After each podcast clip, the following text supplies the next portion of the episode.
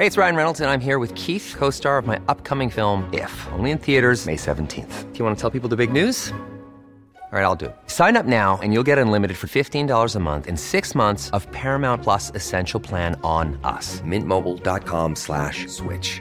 Upfront payment of $45 equivalent to $15 per month. Unlimited over 40 gigabytes per month. Face lower speeds. Videos at 480p. Active Mint customers by 531.24 get six months of Paramount Plus Essential Plan. Auto renews after six months. Offer ends May 31st, 2024. Separate Paramount Plus registration required. Terms and conditions apply if rated PG. Heraldo Radio. La HCL se comparte, se ve y ahora también se escucha.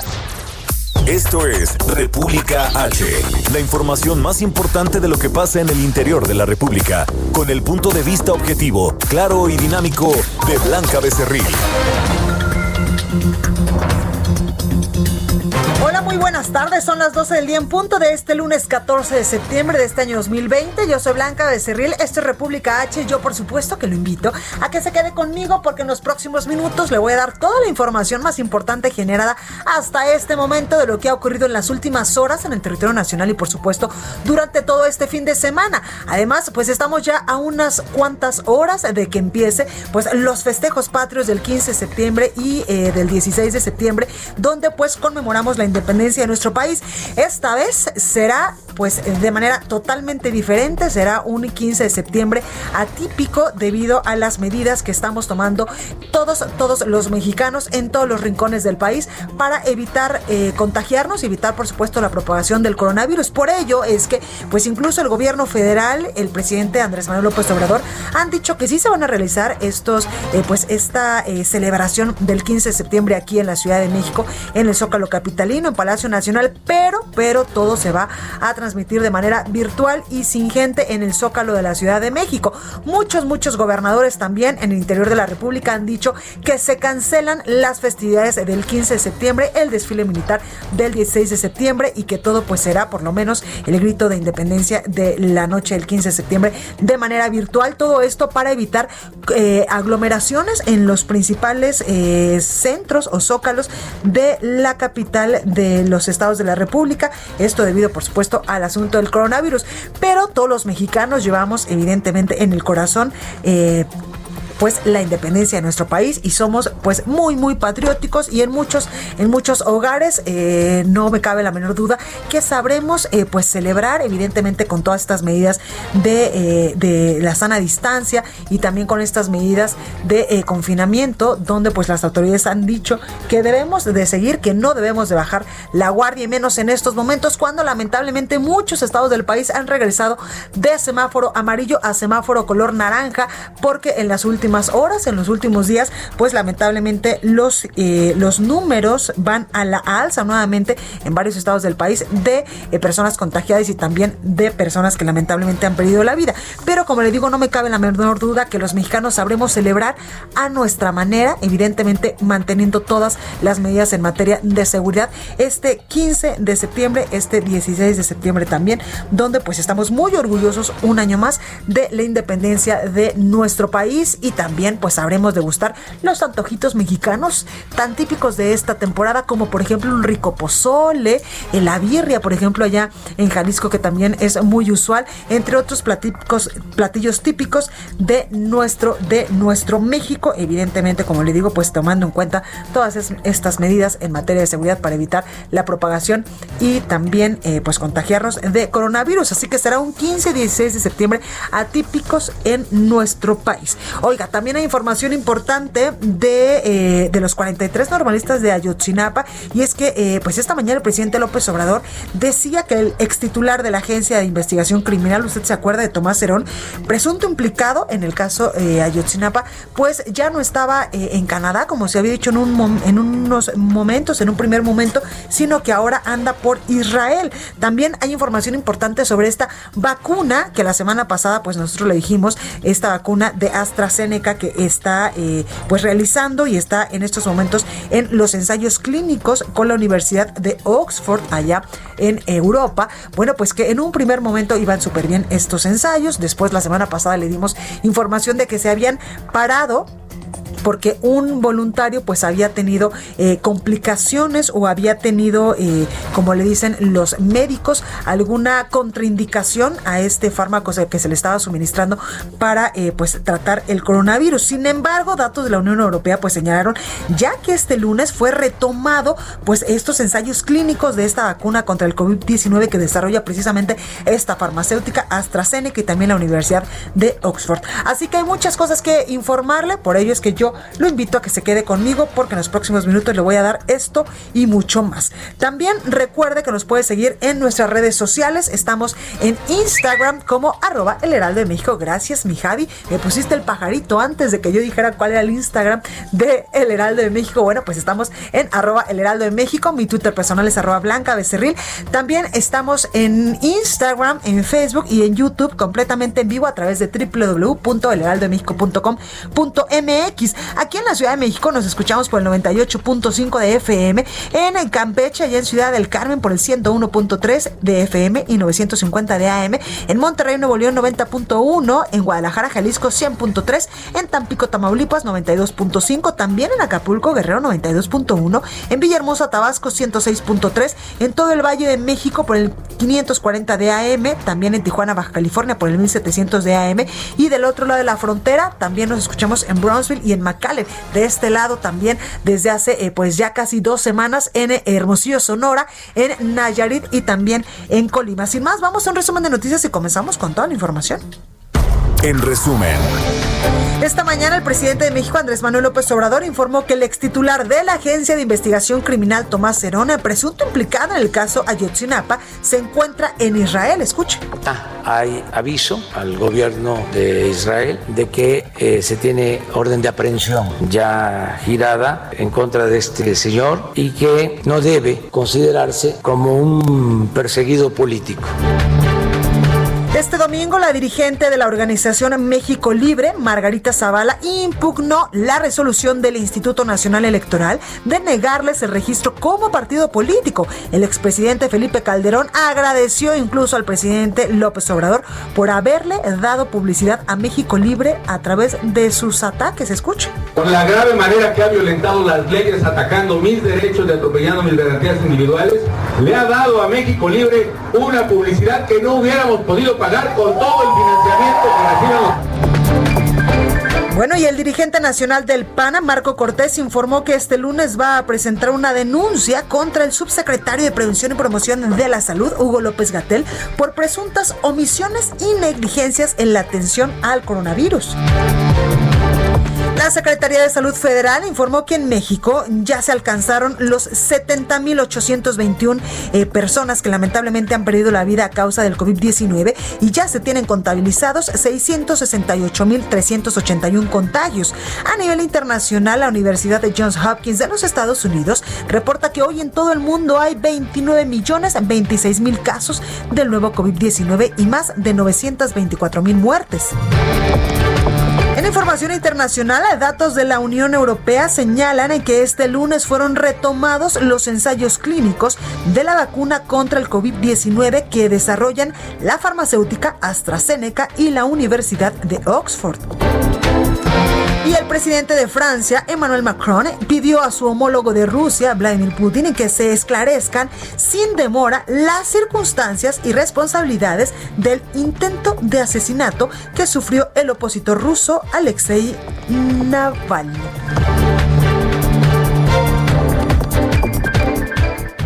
La nota del día.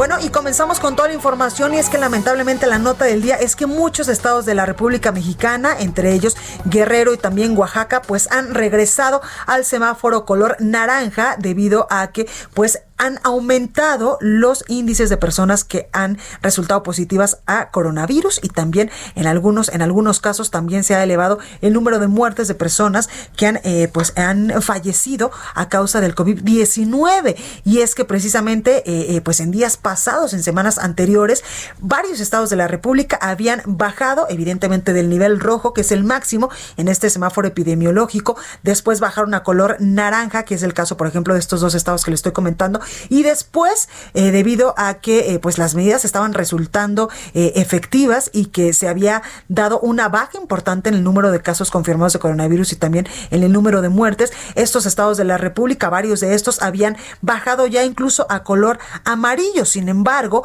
pues debido a que hubo un repunte en estos casos de, de, de personas contagiadas y de personas que lamentablemente han perdido la vida a causa de este virus que nos tiene en jaque desde hace más de seis meses al territorio nacional, es que varios estados de la República han regresado a color anaranjado y hago la aclaración, por ejemplo, y la puntualización en el caso de, eh, pues, de Guerrero, porque debido a que, pues, este es un puente muy importante en materia turística para el estado, por ejemplo, para, para Ixtapan de la Sal, para Acapulco, para Tasco y para otros eh, municipios de Guerrero, es que se ha tomado la decisión, decía el gobernador Héctor Astudillo, de aguantar un poquito el semáforo en color amarillo con nuevas, eh, con nuevas eh, directrices, por supuesto, para salvaguardar la vida de todas las personas y de todos los turistas que van a estar en el bello puerto de Acapulco durante este fin de semana y durante los próximos días con motivo de las celebraciones del 15 y 16 de septiembre.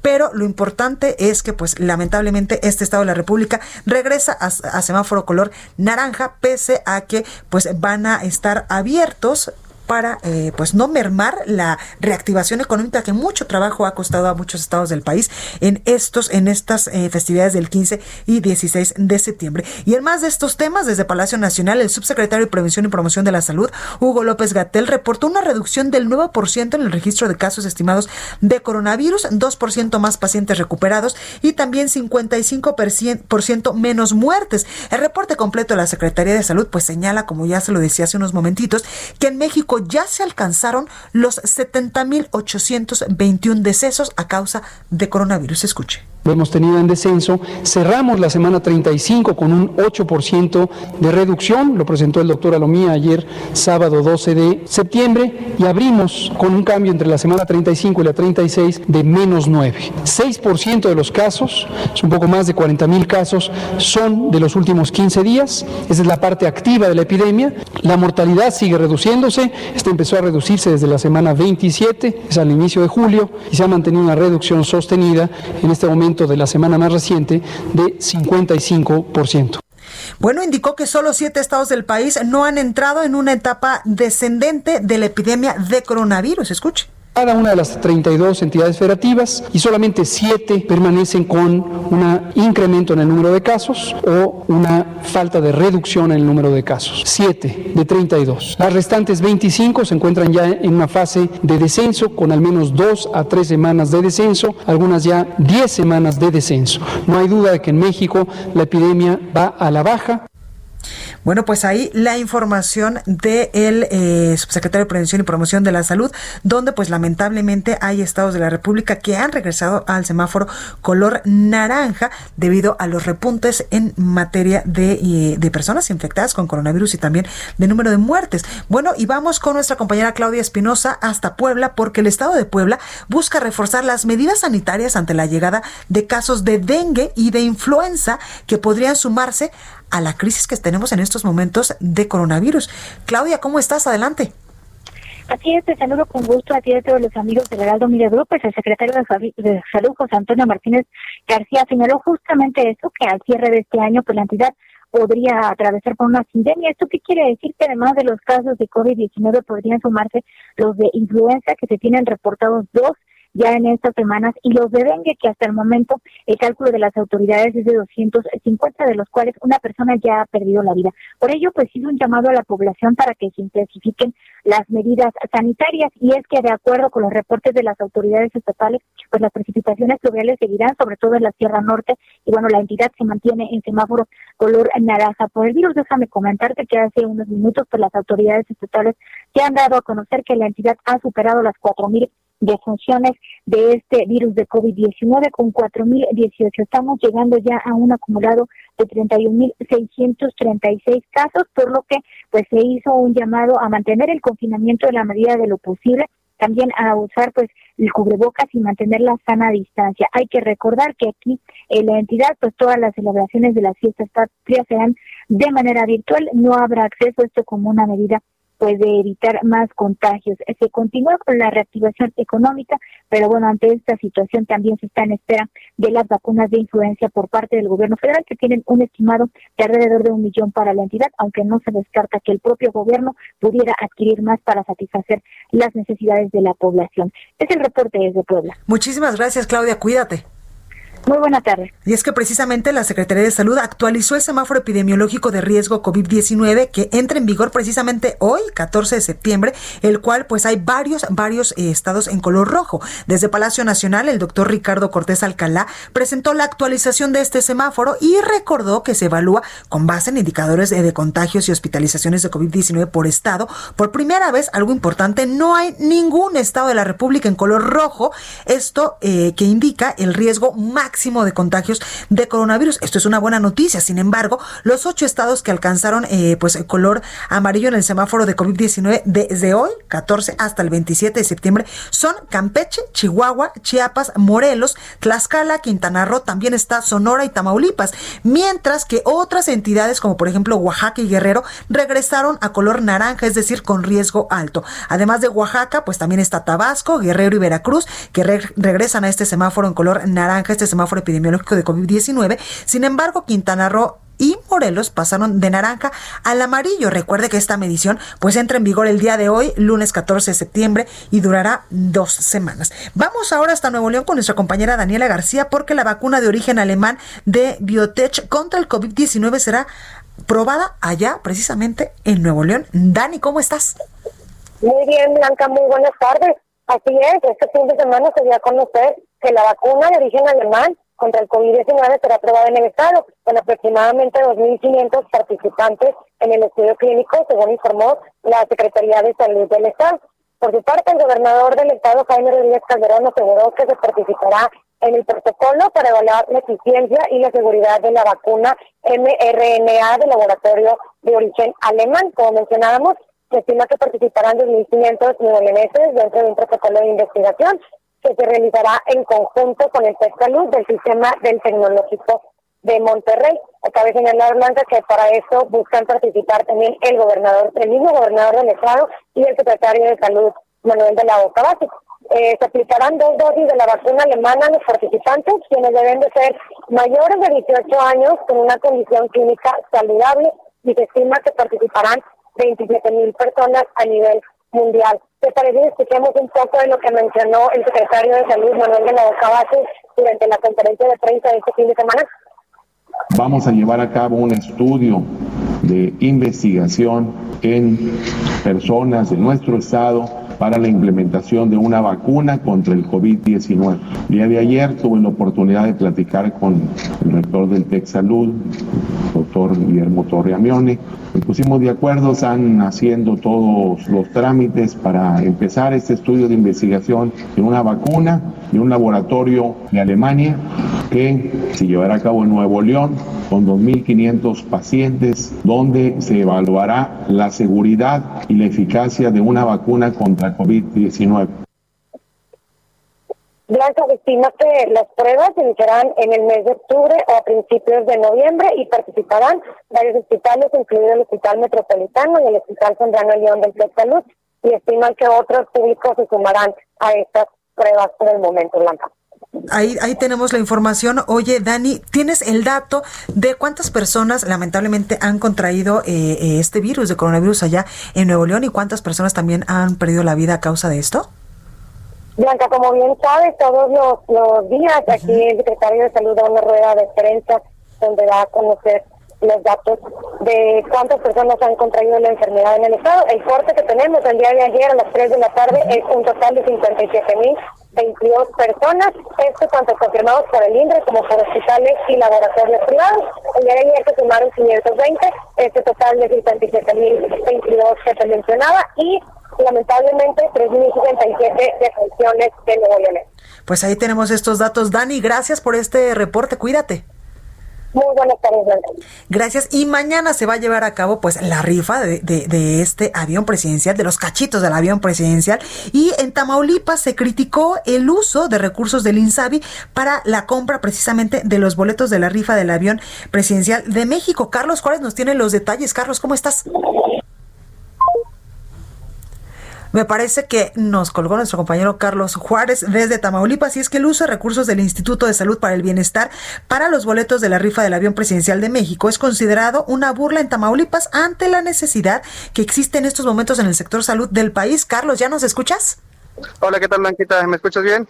Escucho perfecto, te escucho perfecto. Hola, ¿qué tal, Blanquita? Bueno, pues te comento que efectivamente el uso de los recursos del Instituto de Salud para el Bienestar, INSABI, para boletos de la rifa del avión presidencial de México, pues fue considerado como una burla en el estado de Tamaulipas. El diputado de Acción Nacional, Miguel Gómez Horta, manifestó que hay otras necesidades más apremiantes. Una de ellas, por ejemplo, te puedo comentar, es el de los tratamientos oncológicos para los niños y niñas, así como adolescentes que presentan algún tipo de cáncer, principalmente la leucemia. Señaló que la pandemia del coronavirus dejó en evidencia las múltiples necesidades que existen en el área de la salud, principalmente en el equipamiento y la falta de bases para el personal médico y enfermeras, además de mejores salarios. Sin embargo, pues ya se dio a conocer que se utilizaron recursos del INSABI para estos boletos de la próxima rifa del 15 de septiembre. Por ello, que el legislador lo consideró como una burla y que deja en evidencia que solamente le dan prioridad a los, a los eh, proyectos que tiene el gobierno federal. Pues ahí lo tenemos, Carlos. Gracias. Oye, una pregunta también. Las festividades del 15 y 16 de septiembre allá en Tamaulipas serán de manera virtual, ¿verdad? Así es, ahora sí como se utilizaría el término nini, ni desfile, ni habrá grito en este estado de Tamaulipas debido a esta contingencia de la pandemia de COVID-19. Todo será por eh, vía virtual y cabe señalar que Tamaulipas aún tiene municipios en fase 3, entre ellas la ciudad de Tampico. Pues ahí la información, Carlos, cuídate.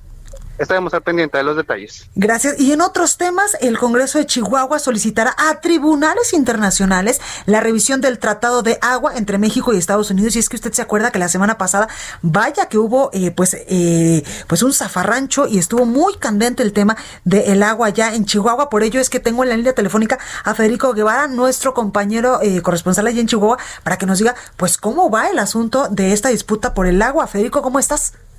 Pues nos vamos a otro nivel. Buenos días. Efectivamente, como tú bien acotabas, eh, esto fue esta decisión del Congreso del Estado de buscar otras instancias a nivel internacional para que se valore eh, este tratado de aguas pues para muchos obsoleto, ya que data de 1944 y ninguna legislatura ni nacional ni estatal había tocado el tema de buscar que se revise este plano este tratado de aguas que ya lleva 76 años de vigencia.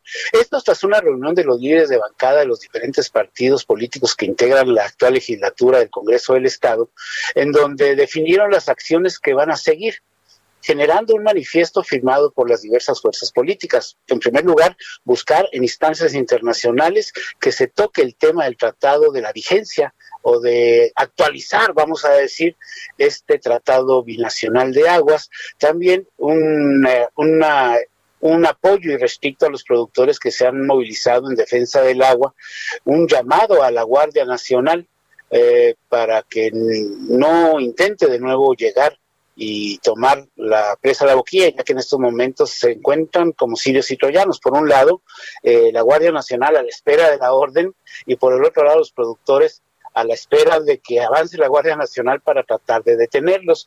Exigieron también justicia para esclarecer la muerte de Jessica y el y pues las heridas graves que tiene Jaime, su esposo, que aún permanece en el hospital.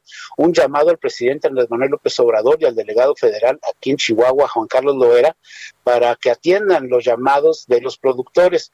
Este manifiesto, te repito, fue firmado por todos los presidentes de bancada y los coordinadores de bancada de la actual legislatura. Esto es hasta el momento y mientras en Chihuahua, pues curioso, paradójicamente, amanecimos con agua, cosa curiosa que teníamos más de siete meses sin agua, y continúa esta calma chicha allá en la presa La Boquilla. Federico, Federico, pues ojalá les llueva muchísimo durante los próximos meses, durante las próximas semanas, para que si en dado caso sí se llevan este vital líquido que le corresponde, eh, pues eh, derivado de este tratado de agua entre México y Estados Unidos, pues les quede usted este vital líquido para pues que no se mermen las cosechas y tampoco pues eh, la vida cotidiana de las personas que viven allá junto a la presa La Boquilla. Gracias, Federico. Muchas no, y aquí permanecemos atentos para cualquier información. Muchas gracias. Gracias, Federico. Oigan, pues vamos al sacapuntas de este lunes con nuestra compañera Itzel González. Yo soy Blanca Becerril, esto República H, no se vaya que yo vuelvo con más información. Sacapuntas. Las encuestas más recientes nos dejan ver que el secretario de Seguridad Ciudadana, Alfonso Durazo, lleva la delantera entre quienes se mencionan como posibles candidatos a la gubernatura de Sonora a nueve meses de las elecciones. En la segunda posición se ubica el periodista Ernesto Gándara y en el tercer lugar la senadora Lili Telles. Y a propósito de candidaturas, nos hacen ver que ayer en la alcaldía Álvaro Obregón se dio, sin decirlo, el banderazo para que la alcaldesa Laida Sansores busque gobernar Campeche. En un evento en el que se inauguraron obras del metro, recibió al presidente López Obrador. Ambos se llenaron de elogios y recordaron épicas batallas políticas en el sureste.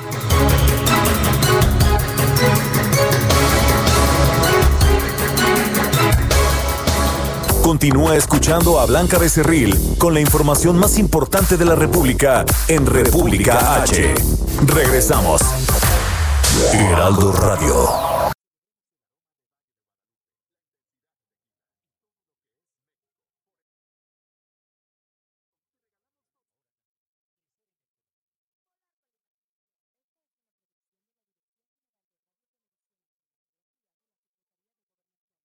Heraldo Radio. La HCL se comparte, se ve y ahora también se escucha.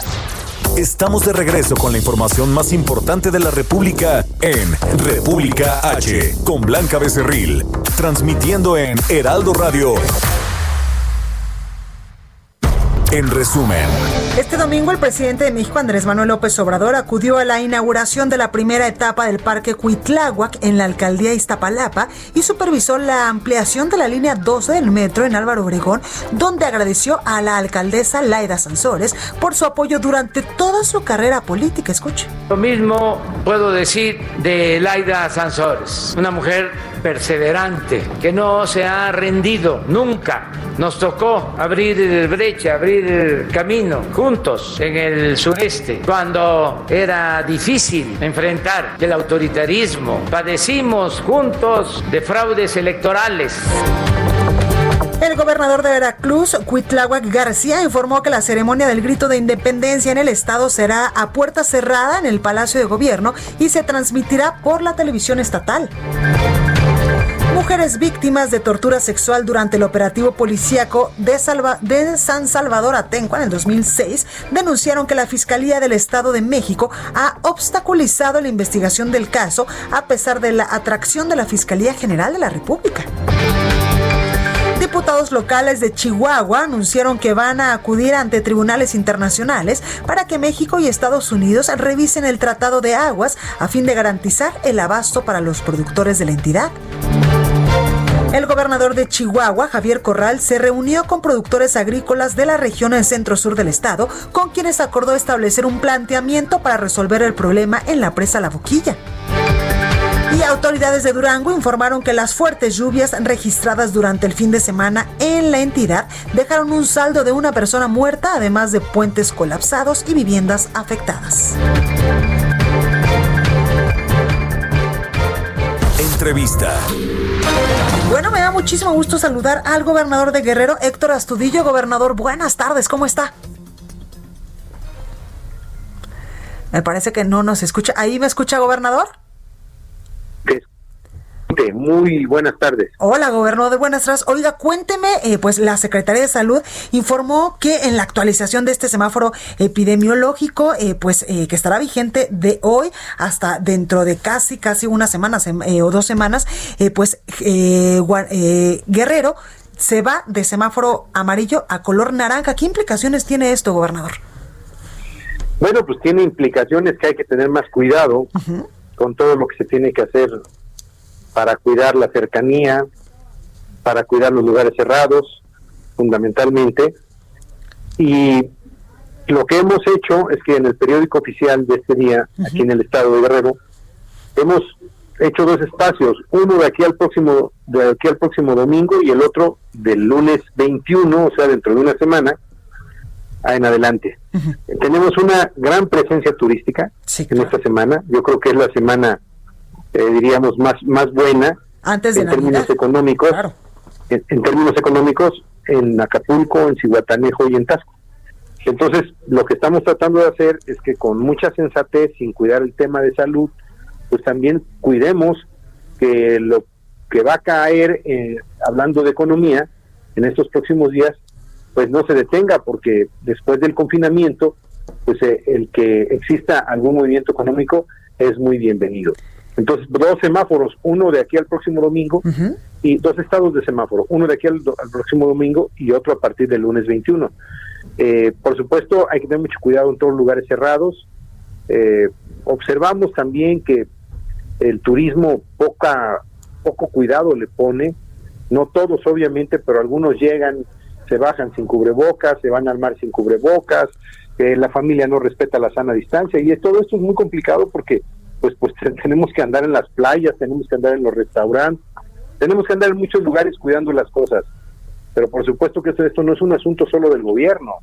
Claro, es, responsabilidad de todos Es un asunto colectivo de participación ciudadana, de participación social, porque es un asunto de conciencia y de cuidado no solamente a uno mismo, sino de cuidado a la familia.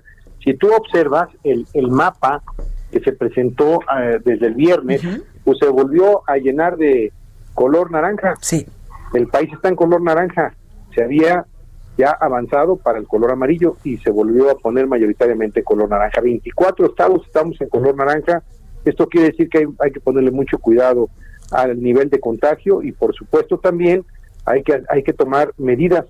Eh, nosotros somos un estado que vive mucho del turismo, claro. entonces nuestras medidas también tienen que ver con la actividad económica. Por supuesto la salud va por delante, pero tampoco podemos desechar, podemos marginar o podemos desdeñar lo que nos trae el turismo en el aspecto económico. Totalmente. Gobernador, pues estamos ya a unas cuantas horas del 15 y, de, y, del 16 de septiembre, donde muchos mexicanos pues acudimos al bello puerto de Acapulco a pasar estas festividades. En este sentido, ¿hay algún tipo de medida extraordinaria que se vaya a implementar para pues salvaguardar la vida de todos los turistas y por supuesto también de los guerrerenses en estas fiestas patrias? Nosotros seguimos insistiendo de que hay que usar cubreboca. Uno, hay que estar con la sana distancia, esto es evitar las cercanías y fundamentalmente hay que cuidar mucho los lugares cerrados. Ahí nos vamos a abocar fundamentalmente los lugares cerrados y pues tener mucho cuidado en el tema de las playas también, donde se aglomera mucho pues las personas, las familias que quieren estar juntas. Entonces, el tema de la cercanía y el tema de los lugares cerrados es fundamental pero no se va a cerrar ninguno. Es decir, con este semáforo usted que nos dice que se partió en dos, eh, ¿van a seguir los comercios que ya estaban abiertos con el semáforo color amarillo? Ningún, ningún lugar cerrado está abierto. Van a, van a permanecer cerrados. Si hay un restaurante, si hay algún eh, centro social que esté al aire libre, puede ser utilizado al 50%, al aire libre, pero lo que esté cerrado definitivamente va a estar cerrado. Perfecto. Gobernador, la, el 15 de, septiembre este grito usted lo va a hacer pues de manera virtual, evidentemente para evitar pues que la gente se, se, se junte y así pues evitar la propagación de, este coronavirus. Cuénteme esta preparación de esta nueva forma de dar el grito de independencia, ¿cómo va a hacerlo? Pues va a ser con obviamente pocos invitados, la representación de los poderes, en el balcón de, de la oficina de tu servidor, eh, no va a haber verbena, no va a haber artistas, no va a haber eh, juegos eh, pirotécnicos, va a ser algo muy sencillo, diríamos que vamos a cumplir con el protocolo. El 16 tampoco hay desfile, en todo Guerrero no va a haber desfile. Y tampoco habrá evento cívico, diríamos amplio, solamente voy a dirigir un mensaje, seguramente también desde algún lugar cercano a mi oficina, con motivo del 16 de septiembre. Pero el grito, especialmente el grito, pues lo único que vamos a hacer es el protocolo sin público, sin invitaciones, sin cena, sin verbena, sin banda, sin música, sin conjunto, sin artista. Todo eso que normalmente se hace, hoy no lo vamos a hacer. Solamente el grito con el protocolo normal. Gobernador, entendemos que pues su estado es muy variado. Eh, ¿Todos los municipios eh, pasaron a semáforo color eh, naranja o hay algunos municipios que se salvan porque sí han, han ustedes detectado que van a la baja estos niveles de contagios, este nivel de muertes por coronavirus? Hay algunos municipios que tienen menor número de contagios. Yo creo que hay que ir pensando, lo estamos valorando, seguramente esta semana lo vamos a valorar, en tener semáforos regionales dentro del Estado, que es una facultad que tenemos nosotros como gobernadores. Sí. Entonces lo estamos valorando, los municipios con mayor número de contagios, te los digo, son Acapulco por las razones obvias, la reapertura, mucho turismo, eh, poca disposición para el cuidado. Eh, uno, dos, eh, Cihuatanejo también, eh, Chilpancingo, que es la capital del estado, fundamentalmente es donde más se nos han disparado en esas tres ciudades, Acapulco, Cihuatanejo y Chilpancingo. Pues ahí, ahí lo tenemos, Héctor Astudillo, gobernador de Guerrero. Muchísimas gracias por esta comunicación y mucha suerte. Gracias, Blanca. Muchísimas gracias. Cuídense mucho. Cubrebocas están a distancia. Gracias. Gracias igualmente. Bueno, pues ahí tenemos esta información del gobernador de Guerrero, Héctor Astudillo, donde pues ya nos acaba de mencionar que en el, en el estado, pues sobre todo estas dos próximas semanas, habrá dos semáforos, el amarillo y el naranja, por supuesto, también para eh, pues no frenar un poco la reactivación económica que tanta falta le hace al país y por supuesto al estado de Guerrero. Vamos con más información y es que la policía, eh, policías de investigación de la Fiscalía General de Justicia del Estado de México detuvieron e ingresaron a un penal estatal a Luis Alberto N., quien es investigado por su probable participación en los delitos de usurpación de identidad y también fraude. Escuche usted esto. El detenido al parecer se hacía pasar como el titular de la Secretaría de Finanzas del Estado de México y habría cometido fraudes a ayuntamientos, instituciones y representaciones populares a quienes les ofrecía un recurso económico extraordinario del gobierno estatal y les pedía realizar depósitos bancarios para obtenerlos. Cabe señalar que la investigación iniciada mantiene su curso y se contactará incluso a autoridades de otras entidades federativas, ya que hay indicios de que este mismo modus operandi habría sido pues llevado a cabo en otros estados de la República. Es así como eh, pues ya se detuvo e ingresó a un penal estatal a Luis Alberto N, quien eh, pues es investigado, como le digo, por su probable participación en los delitos de usurpación de identidad y fraude porque ni más ni menos se hacía pasar como el titular de la Secretaría de Finanzas del Estado, pues para cometer fraudes en ayuntamientos, instituciones y en representaciones populares. Escuche usted esto. Bueno, pues vamos con más información y hablando pues de desvíos de recursos, el gobernador de Tabasco, Dan Augusto López Hernández, aseguró tener confianza en que el órgano superior de fiscalización del Estado y la legislatura local con mayoría de Morena reportará si se detectaron desvíos en el ayuntamiento de Macuspana.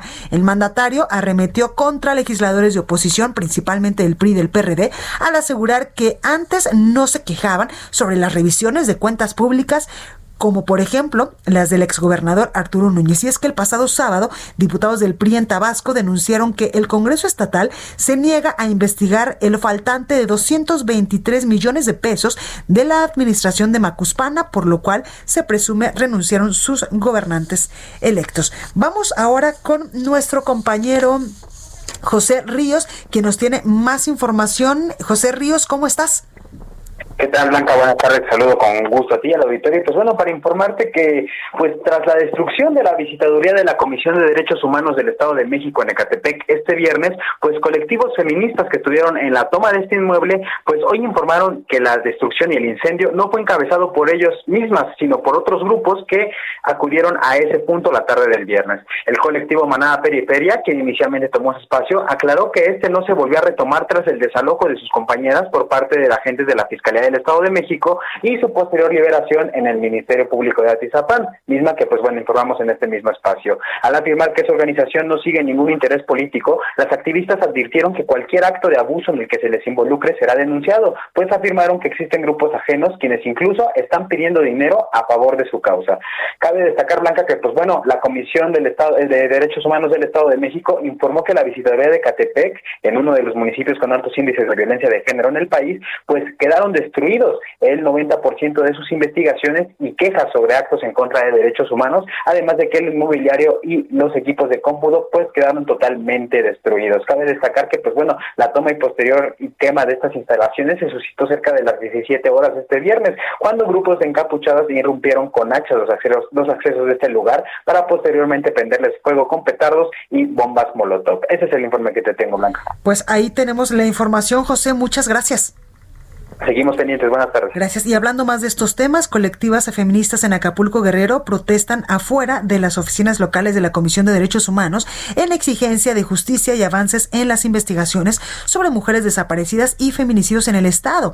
A la par, activistas intervinieron varios puntos emblemáticos del puerto de manera digital. En un pronunciamiento señalaron que estamos hartas de ser solo piezas en su tablero de ajedrez. Las mujeres tenemos derechos a tener derechos, pero en un estado omiso será difícil conseguirlo, por eso las convocamos a ocupar poco a poco los espacios, dicen estos colectivos feministas allá en Acapulco Guerrero. Vámonos ahora hasta Jalisco con nuestra compañera Mayeli Mariscal, porque en Jalisco se inauguró la línea 3 del tren ligero. Usted se acuerda que incluso pues el viernes platicábamos que por allá iba a andar el presidente Andrés Manuel López Obrador y que posiblemente pues ahí podían dialogar el gobernador, eh, el gobernador del estado, Enrique Alfaro, y el presidente sobre muchos temas que ya traían en el tintero. Mayeli, ¿cómo estás? ¿Cómo nos fue? Hola, ¿qué tal Blanca? Muy buen día, buen día a todo el auditorio. Pues finalmente ya arrancó las operaciones de esta línea 3 del tren ligero, en donde pues efectivamente vino el presidente Andrés Manuel López Obrador, los discursos pues bastante eh, políticos, por decir lo menos, en donde tanto el gobernador Enrique Alfaro Ramírez agradeció justamente el apoyo que se le brindó por parte del gobierno federal, justamente para concluir esta importante obra de movilidad. Y también le recordó, por supuesto, al presidente que es un compromiso esta línea 4 también, que iría hacia el municipio de Tlajumulco en donde también el presidente dijo que a pesar de que se han tenido ciertos desacuerdos, sobre todo en las últimas semanas, no es eh, pues para preocupar tampoco a la población de Jalisco, quien por supuesto cuenta con todo el apoyo también del gobierno federal, y posterior a la inauguración, digamos, a, a este acto protocolario después de los discursos, también el propio eh, gobernador Enrique Alfaro Ramírez, a través de sus redes sociales, confirmó que se reunió, abordó varios temas con el presidente Andrés Manuel López Obrador y que se comprometió también a tener el presupuesto necesario justamente para ir hacia adelante con este proyecto de movilidad y algunos otros temas que también dijo en los próximos días estará eh, de a poco, digamos, anunciando, como ya lo hace casi siempre, pues a través de sus redes sociales. Y comentarte, eh, Blanca, que bueno, ya les habíamos eh, comentado que durante toda esta semana estará brindando el servicio de forma gratuita esta línea 3 y el sábado a partir de las 4 de la tarde abrió eh, ya sus puertas a los usuarios. Más de 33.500 usuarios utilizaron esta línea en su primer día de operaciones, es decir, de las 4 de la tarde en adelante y en prácticamente todas las estaciones se pudo apreciar filas en donde por supuesto se estuvieron siguiendo también eh, todos los protocolos sanitarios.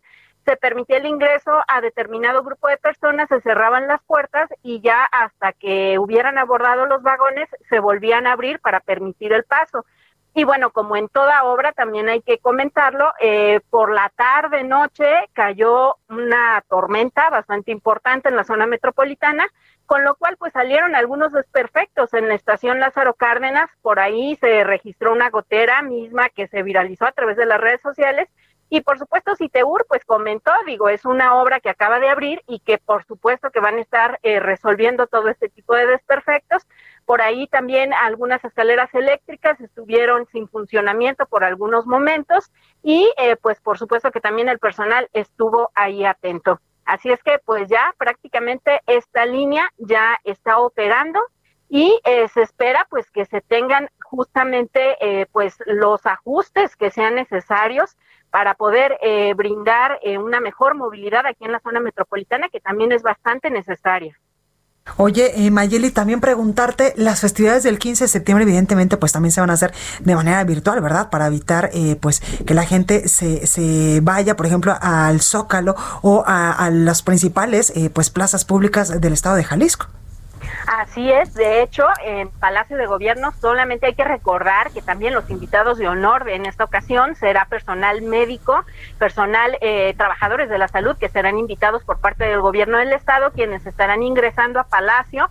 La ceremonia será con eh, un grupo reducido de personas se estará transmitiendo totalmente a través de la televisión pública y aunque sí habrá algunos espectáculos de pirotecnia, Eh, se pide a la gente, obviamente, que no acuda también a las plazas públicas. Se estarán haciendo algunos cortes, incluso a la circulación, y habrá eh, pues un operativo de seguridad que también estará en el primer cuadro de la ciudad, en donde se buscará impedir justamente que vaya eh, la gente a celebrar. Y también pues estamos al pendiente de que el gobierno del estado nos confirme si es que habrá alguna pues alguna obligatoriedad en cuanto a la ley seca eh, o venta de bebidas alcohólicas y también por parte de los restauranteros ya algunos están ofreciendo menús especiales, menús para llevar eh, justamente con motivo de estas fiestas patrias. Pues ahí lo tenemos, Mayeli, muchísimas gracias. Claro que sí, Blanca. Hasta luego, excelente día. Igualmente. Bueno, y eh, vamos a una entrevista importante que tenemos en estos momentos y tengo en la línea telefónica a Felipe de la Cruz, representante de los padres de los normalistas de Ayotzinapa. Muy buenas tardes, Felipe, ¿cómo está? Buenas tardes, pues aquí andamos todavía. Ah, eh, don Felipe, cuénteme un poco, pues estamos ya a días de que se cumplan lamentablemente seis años de esta tragedia que marcó pues a muchas familias allá en, en Guerrero con la desaparición de los 43 normalistas de Ayotzinapa. Cuénteme por favor sobre esta última reunión que tuvieron con el presidente Andrés Manuel López Obrador, donde incluso pues ustedes se decían satisfechos con lo que ha hecho pues este último gobierno respecto a este caso tan lamentable de estos 43 muchachos. Bueno, mira, es cierto que hemos avanzado, que sea en lo mínimo, con el nuevo gobierno, pero satisfechos todavía no lo estamos, nos faltan 43. Todavía eh, se ha avanzado, se decía, pero pues hoy en la última reunión buenas noticias en la cuestión de la investigación, de las órdenes de aprehensión y de personajes involucrados en este crimen, que bueno, eso va a ayudar a romper el pacto de silencio. Por ejemplo, nos informan que eh, Arrieta, que era el secretario de Seguridad de Michoacán y que se ve en el video torturando a uno de los supuestos delincuentes, de manera voluntaria se entrega a las autoridades. Entonces es una señal de que posiblemente pues empiece a romper el pacto, te decía que existía entre ellos. Y luego la detención de la Ministerio Público Federal, Blanca Castilla Donal, pues también es una muestra de que, como dice el presidente, no hay compromiso, aquí no no nos importa quién sea, tienen que pagar este crimen porque pues no puede quedar en la impunidad. Totalmente. Oiga, eh, también el presidente les dijo que eh, pues iba a dar un informe próximamente, ¿verdad? A seis años de la desaparición de, de, estos muchachos. Sí, de hecho se comprometió a que el día 26, que se cumplen seis años, vamos a tener una reunión en la mañana y él más tarde va a dar pues un mensaje y un informe de las actividades que hasta hoy ha llevado a cabo pues su gobierno en conjunto hoy con el presidente de la Suprema Corte de Justicia y el fiscal general.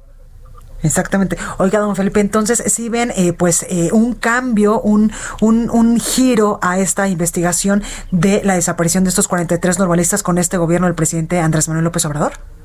Sí, definitivamente es un cambio total y la señal de, de llegar a la verdad, como él dice siempre que se para a hablar de Ayotzinapa, que vamos a dar con los responsables y el compromiso ya está tanto que cada mes nos estamos reuniendo con él para hacer balances pues de los pequeños avances que se han ido dando en el nuevo trabajo. Claro. Oiga, eh, Felipe, esto no pasaba en el sexenio pasado.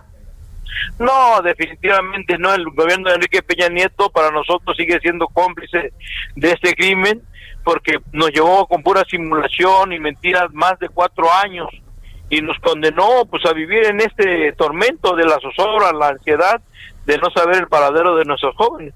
Claro. Oiga, eh, Felipe, hoy también en la conferencia matutina el presidente López Obrador pues informaba que incluso el ex titular de la Agencia de Investigación Criminal, Tomás Cerón, pues eh, que también estaba presuntamente implicado en el caso Ayotzinapa, ya se encuentra eh, prófugo en Israel. ¿Ustedes qué opinan sobre esto? Pues que a donde se encuentre, como quiera, la justicia va a llegar y la exigencia de ese día que nos informaban que se había ido de Canadá a Israel era, bueno, que si la Interpol ya tiene la ficha roja, pues nada más que lo detengan y el canciller busque la extradición, porque bueno, es el compromiso que hay entre los países. Exactamente. Oiga, eh, también preguntarle, en estos momentos, ¿ustedes cómo están? Lamentablemente, pues ya estamos a pocos días de que se cumplan seis años de este lamentable hecho que sin duda pues marcó la vida de todas estas familias, de estos 43 eh, normalistas, pero también la vida eh, pues nacional. ¿Cómo están en estos momentos ustedes, Felipe? Pues mira, lamentablemente ya son seis años, ¿no? Hay mucho desgaste físico, mental, económico, de diferentes cuestiones, pero la esperanza todavía está viva de, pues, de ver a los jóvenes de regreso de una u otra manera, no porque para nosotros es bien importante saber la verdad y estamos firmes y convencidos de que lo vamos a lograr. Oiga, eh, Felipe, van a dar una conferencia ustedes a la una, ¿verdad? Hoy. Ahorita sí, aquí en Acapulco. ¿Sobre qué va esta conferencia? ¿Nos puede adelantar algo? Pues principalmente sobre lo, eh, precisamente lo que me estás preguntando, el informe de la reunión con el presidente de Manuel López Obrador, pues ya ves que fue el viernes. Sí. Y sábado y domingo pues se atravesó a fin de semana, así es que hoy vamos a dar a, a conocer los hechos acá. Pues ahí lo tenemos, Felipe de la Cruz, representante de los padres de los normalistas de Ayotzinapa. Muchas gracias por esta comunicación, en verdad de corazón, muchísima suerte para todo lo que venga. Gracias a ustedes por el espacio que nos siguen brindando. Gracias, gracias. Bueno, pues ahí lo tenemos. Hasta aquí este espacio informativo. Yo soy Blanca Becerril, esto es República H. Yo les espero el día de mañana en punto a las 12 con más información. Yo lo dejo con la nota amable de este lunes para arrancar con toda la actitud esta, esta semana. Cuídese mucho. Vamos con la nota amable ya que en el estado de Guerrero egresaron 45 profesionales de la licenciatura en terapia física dependiente del DIF nacional. Con esta cifra, Guerrero se ubicó como el primer lugar en la cantidad de egresados que aporta en esta rama de la medicina, ya que de 250 aspirantes ingresaron a la licenciatura 60 y solo 15 no concluyeron su preparación. La alumna Margarita Sierra Flores, quien fue galardonada con el premio al primer lugar de aprovechamiento académico de la generación a nivel nacional, agradeció al gobierno del estado por la implementación de esta escuela el maestro Christopher Alberto Espinosa, quien fue reconocido como el mejor docente de todo el país, alentó a los egresados a seguir fortaleciendo los saberes de la fisioterapia.